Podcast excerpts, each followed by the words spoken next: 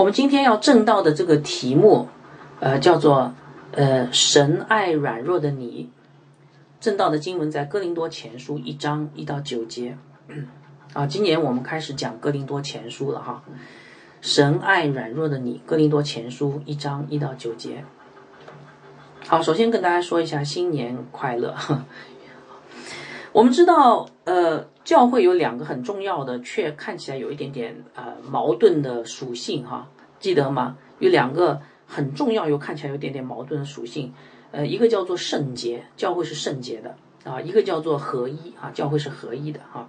教会是圣洁的，为什么？因为呃，教会是主耶稣基督的身体，对吧？啊，呃，是主耶稣要借着道把教会洗净，成为一个无玷污、无瑕疵的心腹，能够嫁给他。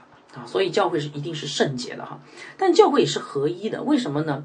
因为主耶稣的身体只有一个，呃，主耶稣的身体不是你，也不是我，也不是他，也不是个体的基督徒，而是个体的基督徒像一个一个的房间，一个个的细胞连接起来，联络的合适，渐渐成为主的圣殿，这个叫做基督的身体。所以教会一方面是圣洁的，一方面一定也是合一的。那问题是在于，如果你掌握不好这两个平衡，就会出很大的问题哈。我我举个例子，比如说教会特别强调合一的话，会发生什么问题啊？教会如果特别强调合一，过分强调，它就会产生不圣洁，对不对？因为合一合一，然后你就把一些其实本来不属于基督的东西给合进来了。你把病毒合到身体里来，请问会发生什么事啊？那你这个身体就生病了，对不对啊？就玷污了主耶稣，过分强调合一，玷污主耶稣。但是教会特别强调圣洁呢，又会发生什么问题啊？把本来本应该属于耶稣基督的肢体给排掉了，排除在外了。把把胳膊砍掉了，手砍掉，脚砍掉，因为觉得啊那个东西脏啊。但这样的话，这个手啊脚啊就没有了身体的支持，他们就灵命就渐渐的枯萎死掉了。这也是让主耶稣基督很伤心的事情哈，所以要合一又要圣洁，那到底怎么采取平衡呢？啊，怎么样才能做到平衡哈？就是呃，要尽可能不要让不属于教会的人进教会，要尽可能把属于教会的人不要把属于教会的人排在外面，明白吧？要尽可能让不属于教会的人不要进入教会，呃，也不要也尽可能让呃。呃，尽可能不要把属于教会的人排在排在教会以外哈。所以这样讲来，其实牧师长老的责任非常的大，对不对？看守圣餐桌，责任非常的大哈。如果你看守的不好呢，影响合一，又影响圣洁，对不对？所以，如果你你是一个特别强调合一的长老牧师，那影响到了圣洁，神要审判你。如果你是一个特别强调圣洁却不注重合一的，这样的一个长老或牧师，最后神也要审判你，对不对？那你说哦，这个太难了吧？因为人都是有限的，不可能做的完美。哎，我们只要尽心尽力的去做啊，做到我们尽心尽力就好了。好，那么为什么要讲这个圣洁跟合一这个话题呢？因为我们现在开始要讲哥林多前书前后书哈，其实是今年要讲哥林多前书，但今年讲不完。呃，留一部分在明年，然后明年讲哥林多前书的最后一部分和哥林多后书。我们准备用两年的时间把这个哥林多前后书讲完。那么哥林多前后书呢，其实谈到的就是教会的合一跟圣洁啊。为什么哈？因为你你你你如果读过哥林多前书的话，你会发现哥林多人有很多不圣洁的地方，比如说他们乱伦、犯奸淫，对不对？还有吃什么拜偶像的祭物等等哈。所以他们不圣洁，那哥林多人合一嘛也不合一，他结党纷争，对不对？啊？呃，那个圣餐的时候混乱，只顾自己。啊，而且哥林多人呢还自以为圣洁，是不是啊？啊，他们他们认为绝对不可以吃，他们当中有一些人认为绝对不可以吃拜偶像的祭物，然后他们就轻看那些吃的人。啊。所以就影响了合一哈，所以哥林多人呢，哥林多教会在合一和圣洁上没有搞明白，最后导致这个教会非常混乱。好，所以，呃，这个就是哥林多教会的情况。那今天对我们来说，这个呃是一个很好的一个教训哈，因为今天的很多教会在合一和圣洁上其实也没有搞明白，所以我们通过对哥林多前后书的学习，可以让这个整个的教会能变得既合一又圣洁啊，因为神是通过哥林多前后书让我们特别的看到教会应该怎么样的治理才才会是一个有次序的教会哈。那么，怎样才能够做到既合一又圣洁的平衡呢？啊，其实答案还是没有给到大家哈。那我我想要告诉大家，就是这个答案要等你听完哥林多书信前后书以后，呃，才能揭晓。因为这个答案很很丰富，有太多具体的事项啊，不是一两句话能够说明白的。所以，请大家有耐心啊。你想明白真理的话，要花功夫的哈。啊，那么今天我们要谈的这个呃讲的这个主题呢，其实还没涉及到合一跟圣洁，但是我们今天要谈的这个主题跟合一和圣洁有关系，什么关系呢？是我们去谈合一跟圣洁的前提啊，这个前提非常重要哈。这个前提是什么呢？就是如果一个教会既不合一也不圣洁，请问神会不会把它抛弃掉？那如果神把它抛弃了，那后面不用谈了，对不对？啊，答案是什么呢？如果这个教会很糟糕，神会不会把它抛弃掉？答案是什么呢？答案是不会。啊，神非但不离弃这样的教会，还很爱这样的教会。哈，神爱软弱的教会。所以今天我们这个呃呃讲到的这个题目叫做“神爱软弱的你”，因为你是教会的一部分。啊，这个是我们谈圣洁和合一的前提。如果神如果不爱那软弱的你，那我们就不用谈了，对不对？好，请听神的话语。我先给大家读一下那个哥林多前书一章一到九节。奉神旨意蒙召做耶稣基督使徒的保罗，同兄弟索提尼，写信给哥林多神的教会，就是在基督耶稣里成圣。蒙召做圣徒的，以及所有在各处求告我主耶稣基督之名的人，基督是他们的主，也是我们的主。愿恩惠平安从神我们的父，并主耶稣基督归于你们。我常为你们感谢我的神，因神在基督耶稣里所赐给你们的恩惠，又因你们在他里面凡事富足，口才、知识都全备，正如我为基督做的见证，在你们心里得以坚固。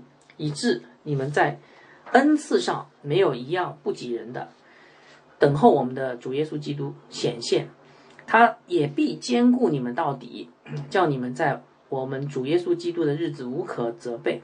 神是信实的，你们原是被他所招，好与他儿子我们的主耶稣基督一同得福。好，我先把这个呃。今天的这个讲到的中心思想跟分段放在 PPT 上给大家哈，大家可以看到嘛啊，呃，这段经文其实告诉我们一个很重要的道理哈。这段经文告诉我们，虽然我们软弱，但是神仍然爱我们啊，这个对我们很有影响，以至于我们要从软弱当中走出来，尽心尽意、尽力尽意的去爱我们的神，对吧？那么今天我们这个讲章会分成三部分来讲解，呃，第一部分就是一。一章一到三节，哈，就是保罗书信的问候部分，哥林多前书问安部分，这个是是讲的是神问候软弱的教会，呃，第二部分是神承认软弱的教会，啊，第一章的四到九节，最后我们来谈谈神是怎么爱软弱的教会的，呃，在古罗马的，如果你看过古罗马的书信，哈，呃，它有一个。呃，固定的开头都有一个固定的格式，这个格式就是讲到三样东西啊，一个就是写信的人，一个是收信的人，还有一个就是写信人给收信人的一个问安啊，我愿恩惠平安啊给到你等等哈。那保罗书信也不例外例外，呃，但是在保罗书信的开头呢，你会发现，其实保罗书信的开头比一般的罗马书这个古罗马的书信。呃，要长一点啊，里面包含了很多的信息哈。那为什么会包含这么多信息？其实保罗在写的时候，已经在他的书信的开头部分就透露了这个整个信的格调和主题啊。不信你就来看一看，我们来一起来看一看第一章的一到三节。保罗是这样写，他说：“奉神旨意蒙召做耶稣基督使徒的保罗同呃兄弟所提你写信给哥林多神的教会，就是在。”基督耶稣里成圣蒙召做圣徒的，以及所有在各处求告我们主耶稣基督之名的人，基督是他们的主，也是我们的主。愿恩惠平安从神我们的父啊，并主耶稣基督归于你们。哈，是不是有点长啊？啊，呃，是有点长哈。那么保罗在这个里面讲了什么信息呢？呃，这个信息如果你抓住，你就对哥林多前书要说什么，其实已经有了一个大致的了解了。如果你很细心的话呢？你会发现，这段经文里面叫做话里有话，短短的三节经文，话里有话哈。怎么叫话里有话呢？你会感受到这个写信人哈，这个保罗啊，他好像是带着一种权柄在写这封信。同时，你会感觉到这个收信人就是哥林多教会呢，他们就好像是一群正处于这个。困难当中、软弱当中的一群人，他们需要被提醒，需要被教导啊，有这种感觉哈。那你说你从哪里看出来呢？我给大家分析一下。呃，你们拿着圣经来看哈，我一点点给大家分析。首先，保罗用了三重身份来介绍他自己，是不是啊？你们看到没有？三重身份啊。他说，第一，他是奉神旨意。什么叫奉神旨意啊？就是他不是按照人的意思来，对不对？然后第二，蒙召看到没有啊？他不是按照他自己的想法来的。第三，做耶稣基督的使徒。这个使徒这个词一出来啊，啊，你就知道是有权柄的。因为使徒啊是一个属灵的领袖，是属灵的权柄，是主耶稣亲自差派的人，叫做使徒啊。好，所以保罗好像在告诉哥林多人，你看我是从神来的，我是神的旨意。蒙神的呼召，带着使徒的权柄来的，是不是有权柄的感觉？接下来，保罗又用三重身份来形容哥林多教会，而且是对应的哈。你来看哈，哥林多教会，保罗说什么呢？第一是神的教会，哎，我保罗是蒙神呼召，你是神的教会，啊，都是属神的，好，意思就不是人的聚会哈。可能哥林多人以，就保罗认为，可能哥林多人。呃，太看重人的聚会，没有看到神在他们当中。第二，保罗说，在耶稣基督里成圣啊，哥林多人是在耶稣基督里成圣，保罗是在耶稣基督里做使徒，哥林多人哥林多人是在耶稣基督里成圣，这也是对应的。第三个，蒙召做圣徒，保罗是蒙召做什么使徒，他们是蒙召做圣徒哈。所以我们可以在这里可以看到。保罗好像在强调哥林多人呢，你们别忘了，你们这个教会是神的教会，不是人的团契。你们在耶稣基督里的，不要忘记了哈，你们是圣徒的这个身份，不要忘记，你们是蒙召的。我也是从神而来的，是耶稣基督里的使徒，是蒙召的。所以保罗一方面强调他的属灵权柄，一方面在提醒哥林多人与神的关系。那么为什么这样做呢？我觉得一个最合理的解释就是。也许哥林多人轻忽他们与神的关系，对不对？所以我保罗就带着神的权柄来干嘛？啊，提醒你们，教导你们，劝诫你们啊！大概这个意思已经出来了哈。好，不仅如此哈，在这个书信的开头部分，我们还能感受到保罗是带着普世教会的权柄来教导哥林多人的，因为在这个。开头部分还不只是收信人跟呃这个呃呃写信人保罗跟收信人哥林多人，好像还牵涉到其他人哈。我们来看看牵涉到哪些人。在一章一节，保罗说同兄弟索提尼，这人是谁哦，我们查遍圣经，我们发现索提尼这个名字就出现在这儿哈啊，可能也不是特别重要这个人，但是这个人最起码是个兄弟哈。最起码保罗要表达的意思就是说，这封信不是他一个人的意思。是他跟兄弟所提尼是最起码两三个人，主耶稣说了，凡两三个人聚在一起，就必与他同在，就是教会啊。所以保罗是不是这封信不是私人书信？保罗说这封信是从教会发给你们的，哥林多也是个教会，我是从普世教会发给你们的，明白吗？所以你看第第一章的第二节，你你会马上明白为什么保罗接下来是这样写。他说，以及所有在各处。求告我主耶稣基督之名的人，那你写信给哥林多教会，你为什么还要以及呃就是就是除了哥林多教会，其他的教会呢？因为保罗要告诉他们说，我给你们的劝诫，其实不是我个人的建议，也不只是针对你们的特殊情况，而是从神而来的教导，教导普世教会的。看到没有？所以我们可以看到，保罗是带着整个的普世教会的权柄来教导哥林多人啊，所以可以看到这一点哈。好，那么读到这里，也许你会问一个问题，说：那我知道了，保罗带着权柄，哥林多人好像忘记神了。保罗为什么要这样强调他的权柄？为什么要这样去提醒哥林多人的身份呢？啊，这里我们就要来谈一谈这个哥林多教会啊，这个当时的情况、处境，或者说保罗写这封信的历史背景哈。也，如果你只有你了解这个历史背景，你大概才能知道到底当时发生了什么事。哥林多教会对保罗是一个蛮特殊的教会啊，有两点。第一点，哥林多教会是保罗非常看重的教会，为什么呢？呃，我们去年讲这个《使徒行传》的时候，我们有提到哥林多教会是保罗在第二次，呃，他的旅行布道的旅程中建立的，记得吗？啊，当时保罗听到马其顿的呼声，然后他跨越爱琴海来到呃欧洲宣教，然后他在菲利比、在帖撒罗尼迦、在比利亚啊建立教会，然后后来就来到了这个雅典，对吧？当他来到雅典时候，他已经很疲惫了，因为前面的逼迫是很厉害的。那么雅典也让他挺失望的啊，雅略巴古的奖章，但是没有多少人有回应哈。所以保罗就继续从雅典出发，继续往南走，走到要他要去那个波罗奔尼撒半岛，走到哥林多这个地方呢，哎，为之一振，他的精神为之一振哈。于是他就一下子就留在哥林多宣教了，一宣教就宣了十八个月。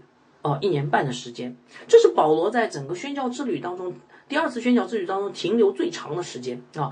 保罗三次呃宣教之旅呃当中停留了两个地方最长，一个是哥林多，呃，还有一个叫以弗所。那保罗写哥林多前书呢，正好就在以弗所啊。好，那么保罗为什么看这么看重这个哥林多教会，停留在那儿十八个月呢？因为哥林多这个地方啊很特别，第一。哥林多非常开放，对福音很开放。哥林多这个城市呢，呃，是以前的一座希腊城市，但是在战火中被毁灭了。呃，最后在公元大概四十四年的时候，罗马人看中这个地方非常的重要，所以就呃重建了这个哥林多城，把哥林多城建成一个罗马的殖民城市啊，移民城市啊。所以这个是个新城市啊，就好像今天像深圳。对不对？是个新城市，新城市就是新机会、新移民。那一般来说，新移民对新事物就比较开放嘛。所以保罗看到了当地的人其实对福音是比较处于一个比较开放的一个态度哈。而且还有一点，第二，保罗发现哥林多这个地方啊，地理位置非常重要，因为哥林多这个地方，它这个城市哈，左面是爱琴海，右面是亚得里亚海啊。左面这个爱琴海连接小亚细亚，右面这个亚得里亚海连接罗马的，所以如果你要做你要去旅行的话呢，你一般大概会经过哥林多。当然你可以往南走哈，但是往南走的，你如果看过《使徒行传》，你就知道往南走那个呃爱琴呃爱琴海下面那个地中海那里呢，风浪很大。啊，船很容易失事的，所以很多的船只都是从哥林多这里过，很多的商商业往来、贸易都是从哥林多那里过的哈。所以哥林多它正好位于希腊大陆和波罗奔尼撒的这个连接点，左面爱琴海，右面亚得里亚海，是连接罗马跟亚洲的战略要地，也是当时东西方商贸的必经之路哈。那请问它是不是个很好的传福音的地方？就是嘛。因为来往的商旅这么多，对不对？你在那里设个教会，然后呢，商旅来了以后呢，你你你提供一些帮助、一些服务，他们就进了教会，听了福音，然后他们就把这个福音怎么样带到他们的家乡，带到他们要去的地方，福音就这样传开了哈。所以保罗一看到这么好的机会，他就在哥林多停下来一年半，精心打造哥林多教会啊。所以。我们可以想象，保罗跟哥林多教会的感情是很深的，是吧？啊，好，这是第一个哈，保罗看重哥林多教会。但是第二个，保罗呃，哥林多教会也是保罗非常伤心，令保罗非常伤心的教会啊。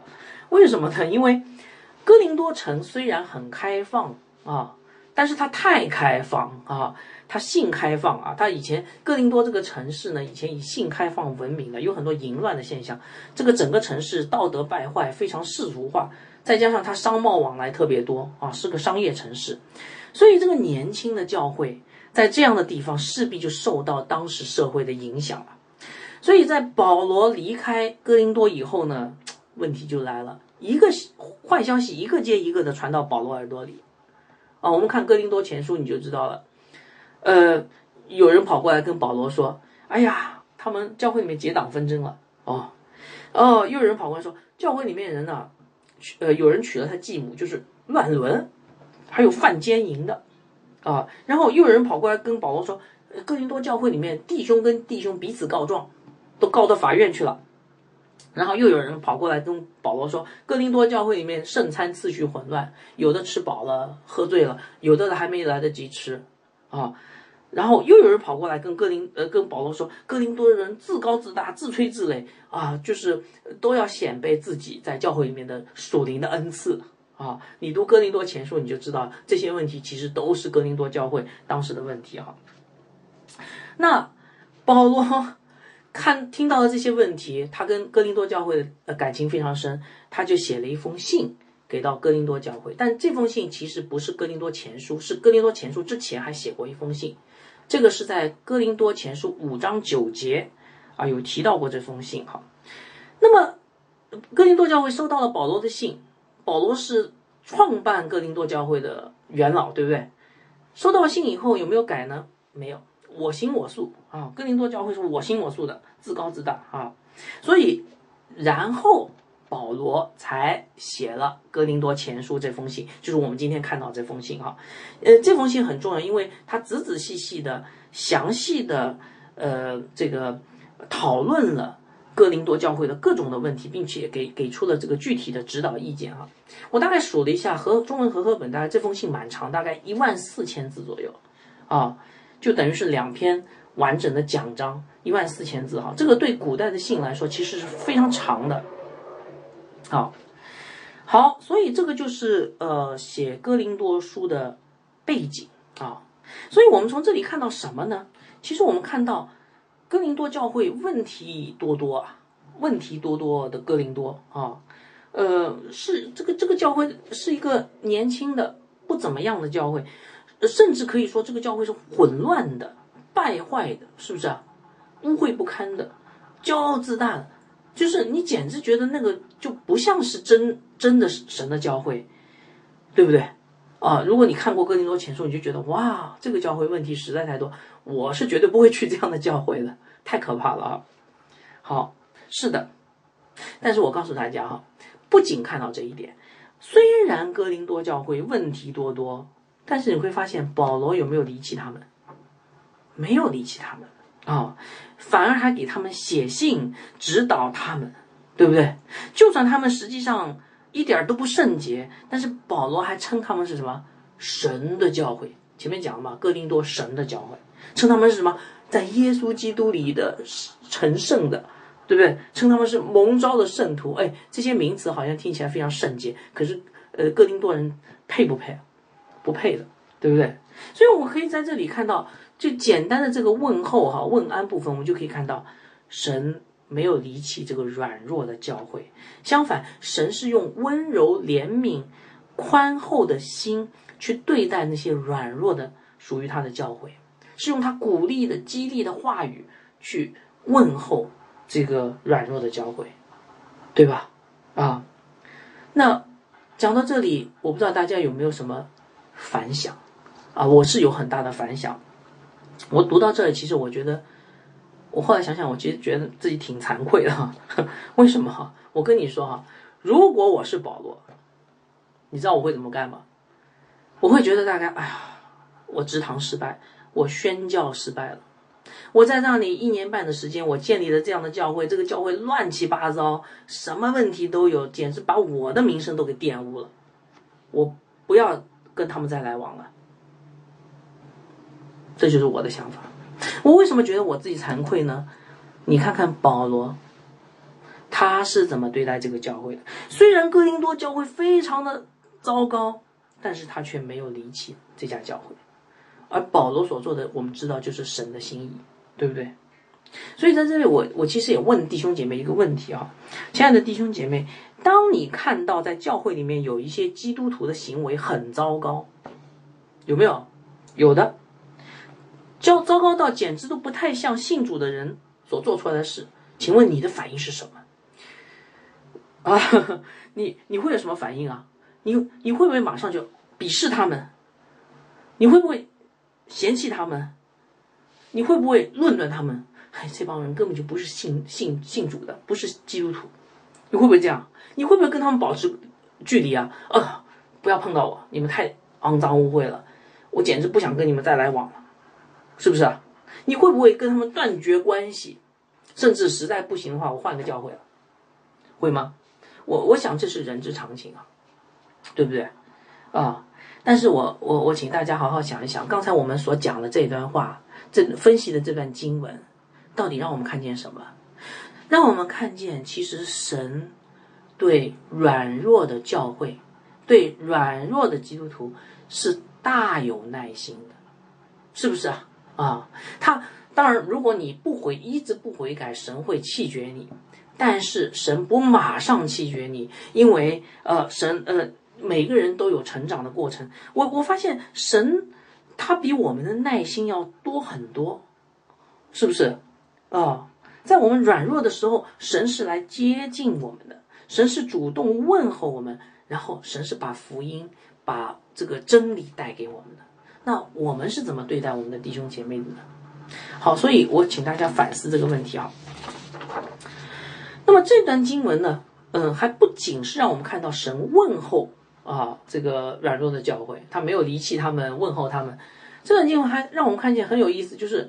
不仅问候神，还承认，就算软弱的教会也是他的真教会，啊，这一点在接下来保罗的这个祷告当中，我们就可以看到啊，呃，前面讲过了古古罗马的这个书信格式，对吧？前面有三样东西啊，这个写信人、收信人，呃，还有问安，呃，其实古罗马的书信格式呢，还有后面还有一部分，就是问安后面一般会有一个祷告的啊，就是一般是求那个神明去祝福收信人。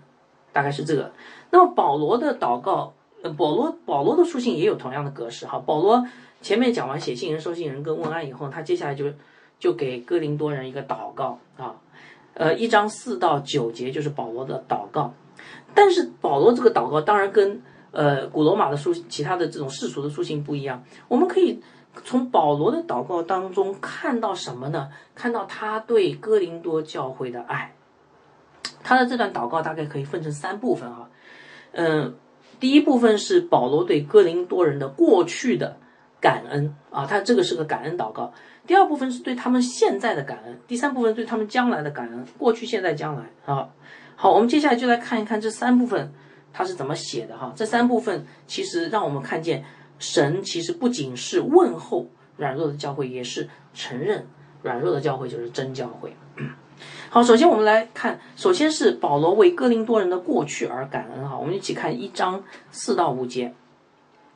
保罗说：“我常为你们感谢我的神，因神在基督耶稣里所赐给你们的恩惠，又因你们在他里面凡事富足，口才知识都全备。”你明白他在讲什么吗？哦，神对哥林多人非常好哎。不仅赐给他们得救的恩典，而且在得救之后还赐给他们许多恩惠，明白吗？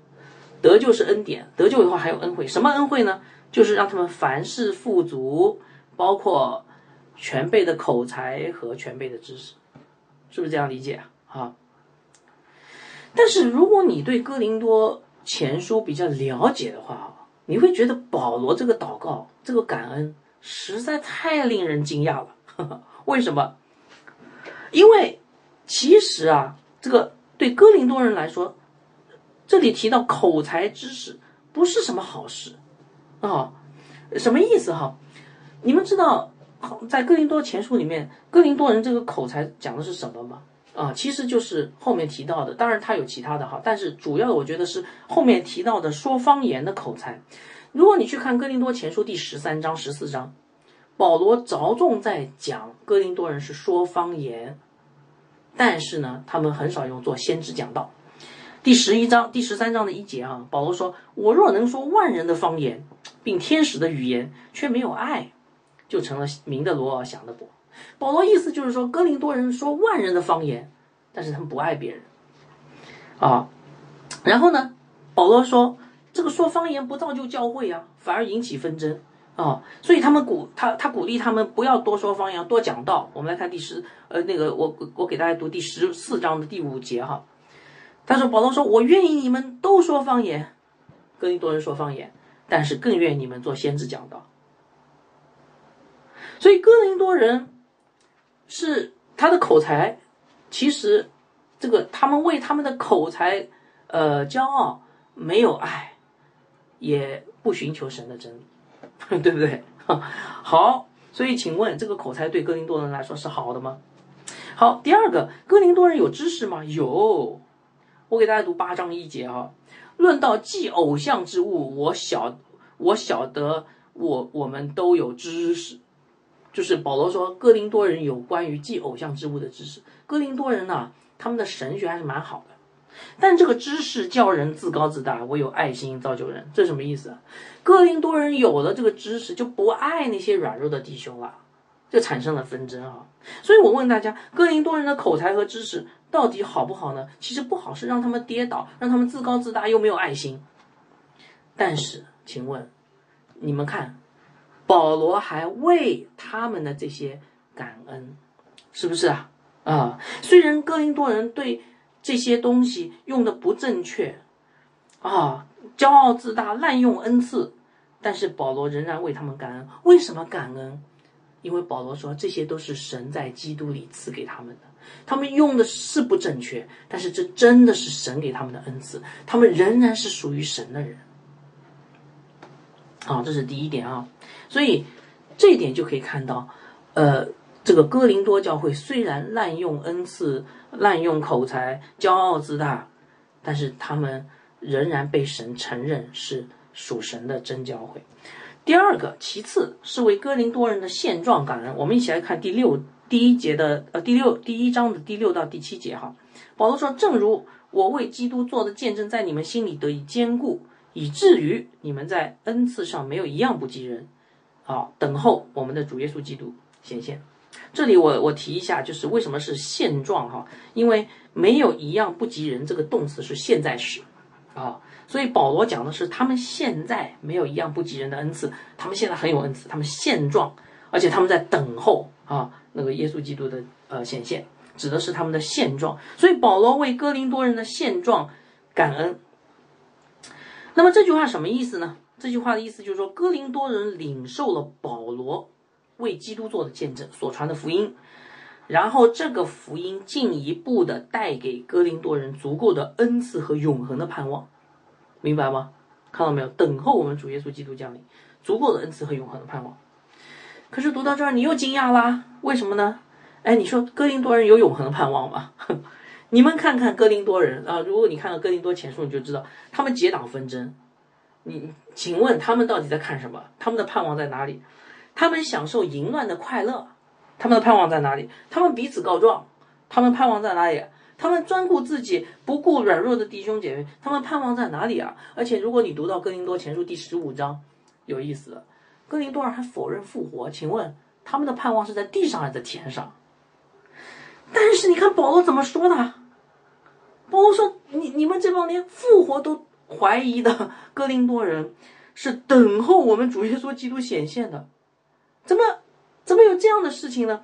所以这里有一个合理的解释，就是哥林多人有没有真信仰呢？有，活不活出真信仰呢？没有，显不显露出他们有真信仰呢？也没有，他们的生命实在太小了，根本看出看起来就好像跟没有信的人一样的，明白吗？但是，虽然他们这么糟糕的灵命，保罗仍然接纳他们，神仍然承认他们是真信徒，还说他们是等候我们主耶稣基督显现，是不是啊？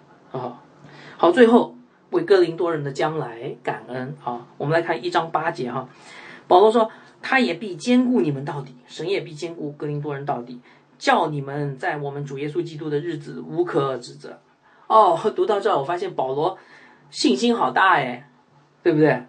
哇，哥林多人活成这个德行，保罗说：“嗯，他们一定得救。”然后最后说：“嗯，主耶稣基督来的时候，他们无可指责。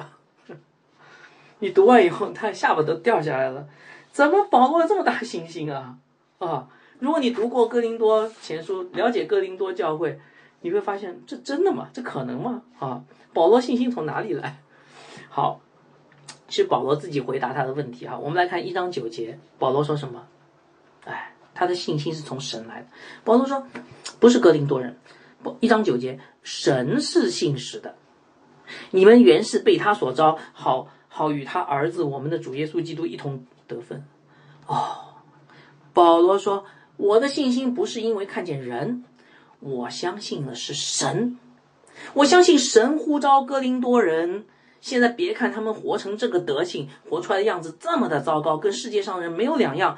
但是我相信神的大能。”一个人一旦信主了，有了真信仰以后，神一定不会把他抛弃，而是一生保守他，直到见主面的日子，明白吧？所以这就是保罗相信的。所以从这个理论来看，保罗相信一生蒙保守，加尔文主义者。好，所以虽然哥林多人软弱，但是神仍然承认他们是真教会，对不对？啊，所以我们可以从保罗的这个整个的。祷告的当中，我们可以看到保罗为他们感恩，为为哥林哥林多人的过去、现在、将来感恩，非常确信哥林多人一定是将来是得救的。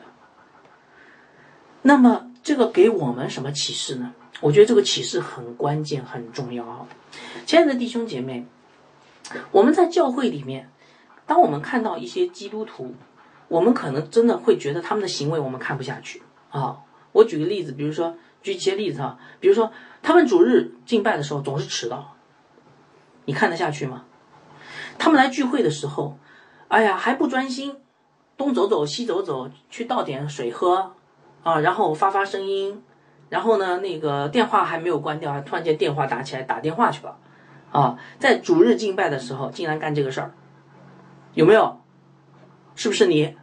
哈，他们对真理也不清楚，一问三不知。真的，他们也不来认真学习门训课程，对不对？我们教会有门训课程，从来不来学的。他们也不积极参加小组聚会，他们也不会传福音。教会里面有没有这样的人？百分之五六十大概有没有？我不知道哈。呃，我们教会可能没有百分之五六十，但是很多教会都是这样的。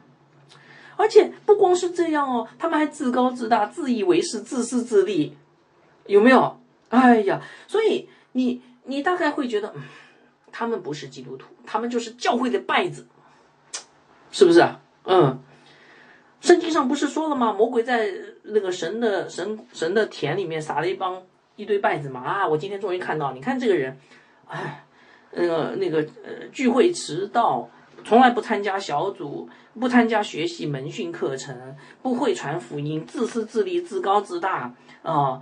就是这样的人，他们一定是败子。但是我我跟大家说一下，好，亲爱的弟兄姐妹，如果你做了这个判断呢，我就想请你稍等一等哈。没错，呃，在教会里面确实有很多败子，这个是对的啊。在教会里面，很多人确实是没有信主的，是的，他们是假基督徒，是败子，没错。但是你有没有想过，有可能你看走眼了，因为那个人是一个没有活出生命的真基督徒。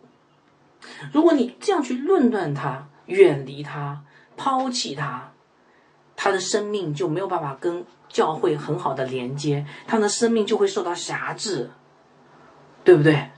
啊，你们看保罗会做什么？哥林多教会这么的糟糕，保罗仍然去爱他们，问候他们，承认他们，不要去论断他们，然后怎么样，把福音带给他们。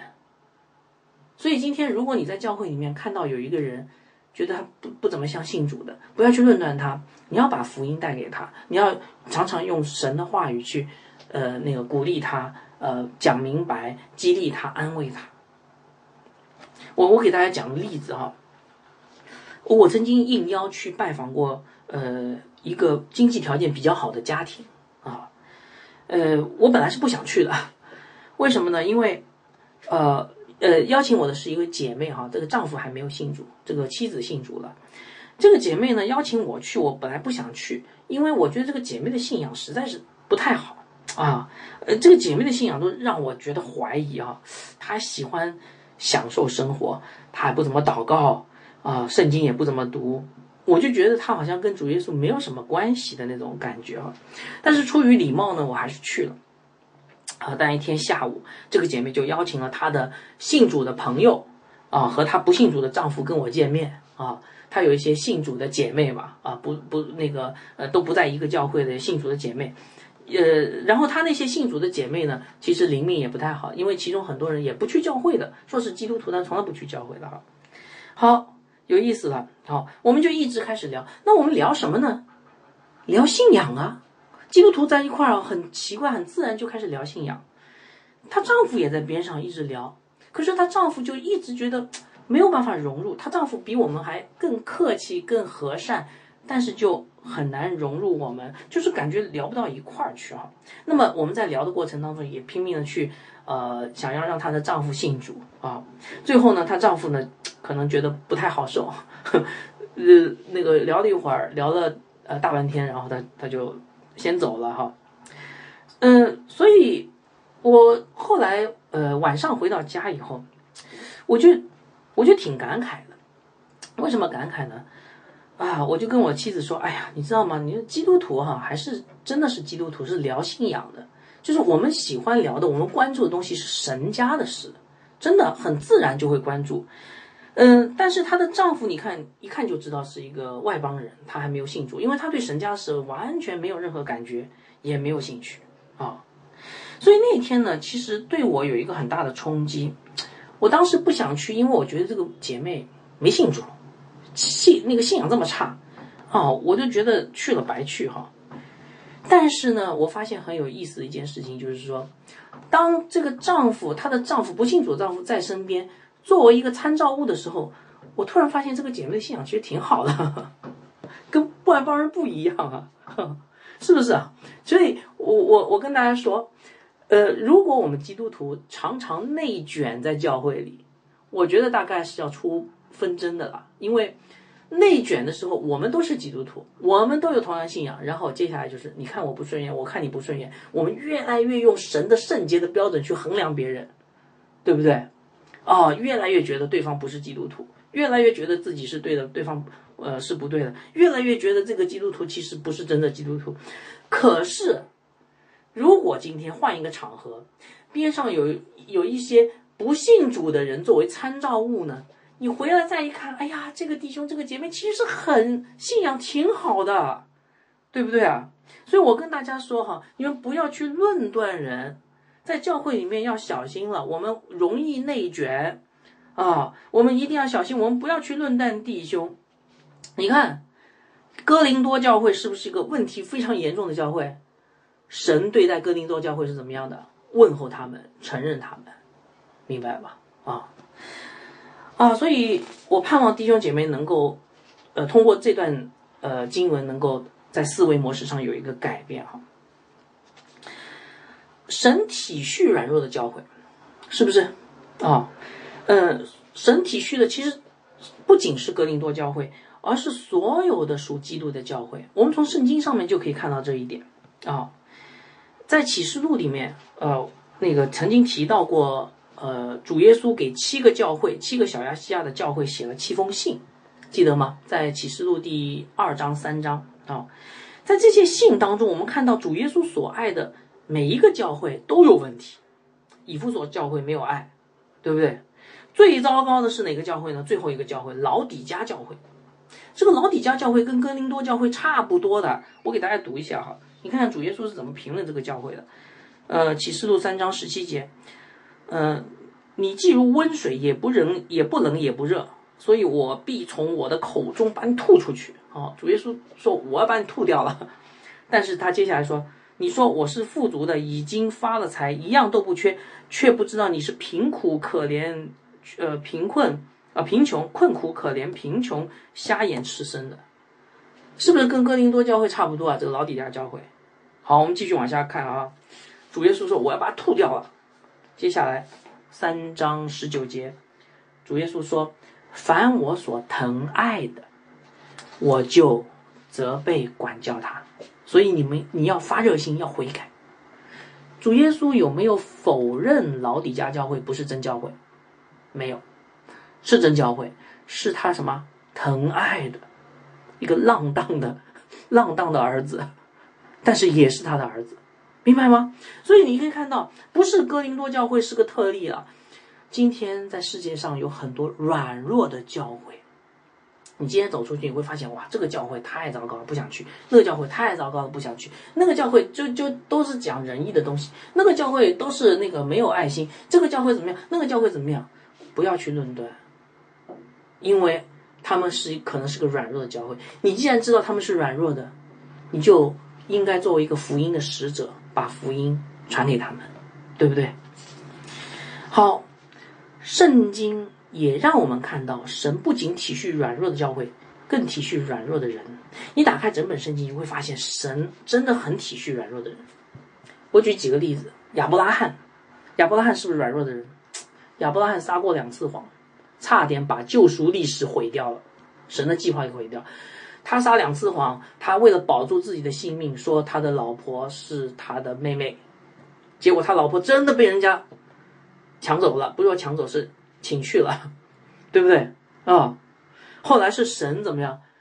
神出手救了亚伯拉罕嘛，对不对？神亲自弥补亚伯拉罕过失哈。所以，即便亚伯拉罕这么糟糕，神也出手救他了。你说神是不是看顾体恤软弱的人？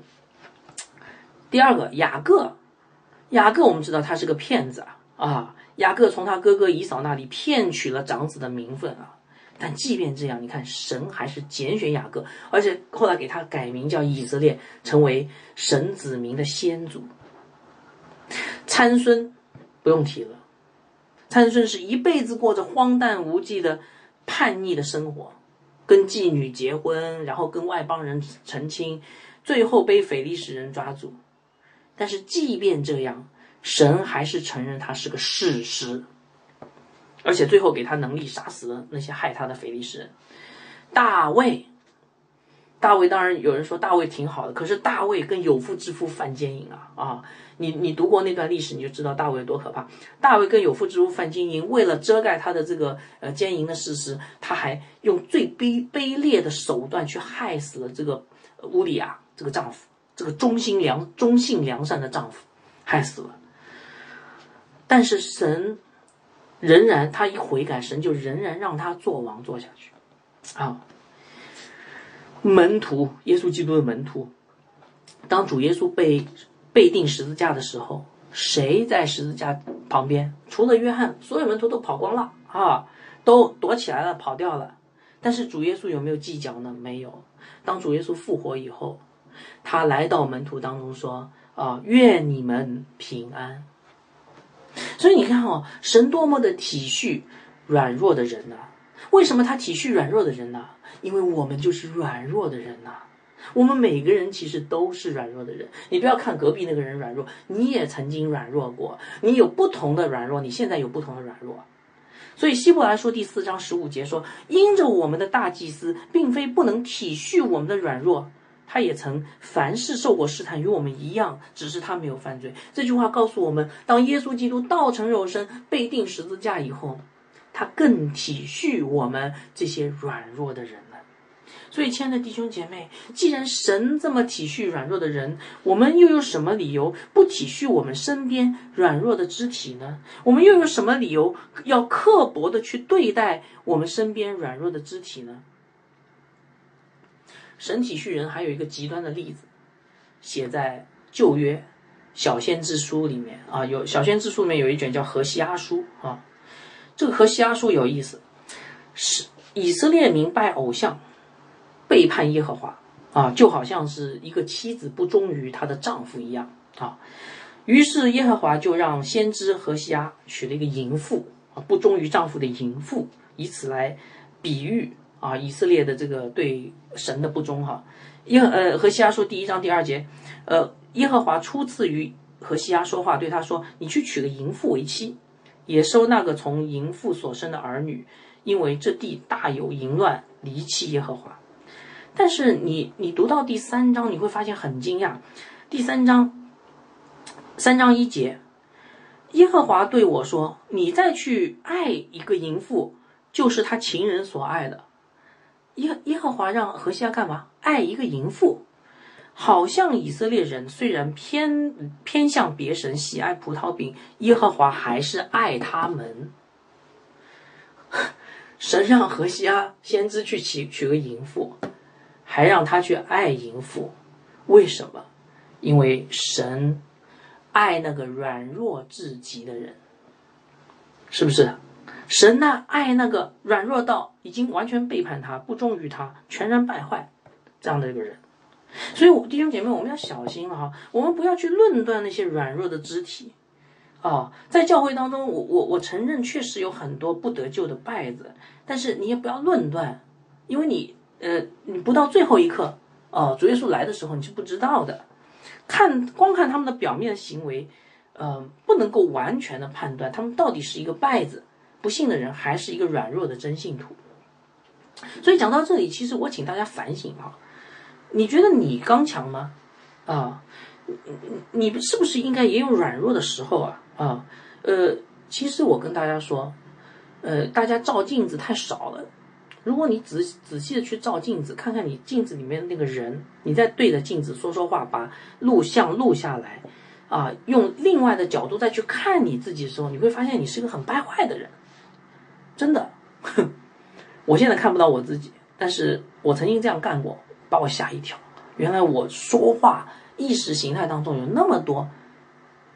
不属神的东西，不属神的眼神，不属神的表情，不属神的俚语，不属神的动作，这些都代表我一心思意念当中不属神的东西。所以，亲爱的弟兄姐妹，你你难道就没有软弱吗？你不也以前最起码以前，我不知道你现在怎么样，你不也以前不读经吗？你信主的时候马上就开始读经了，你不也以前不祷告的吗？你不也以前主日去教会的时候不守时间的吗？你不也爱世界吗？你不也曾对真理糊里糊涂的吗？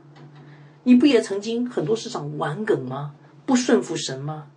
你不也曾经骄傲自大、自以为意吗？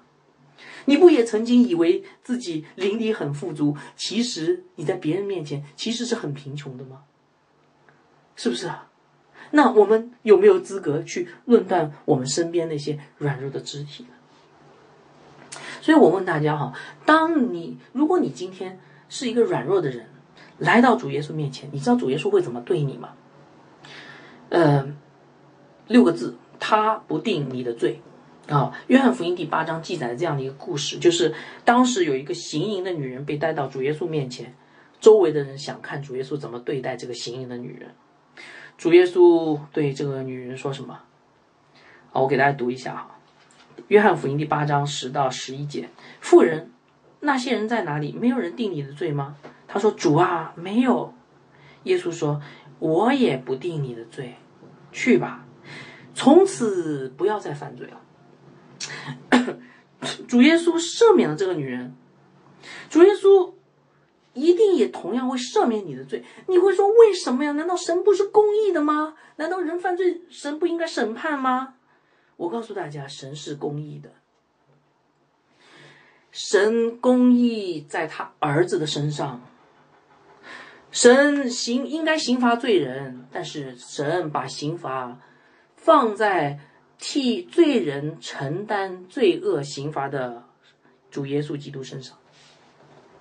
他赦免那个女人，主耶稣赦免那个女人，他要付极大的代价，就是生命的代价，代替那个女人去死的。所以今天主耶稣，嗯神如果今天赦免你，是因为他亲自在十字架上担当了你的罪，明白吗？所以我问大家：你今天可以去论断一个软弱的弟兄吗？不可以，因为耶稣基督已经为他死了，耶稣基督的十字架救恩已经为他成就了。这就是保罗在哥林多前书里面告诉我们，让我们看见了他信的是神的信实。我们还有什么理由用我们的眼光去审判他们呢？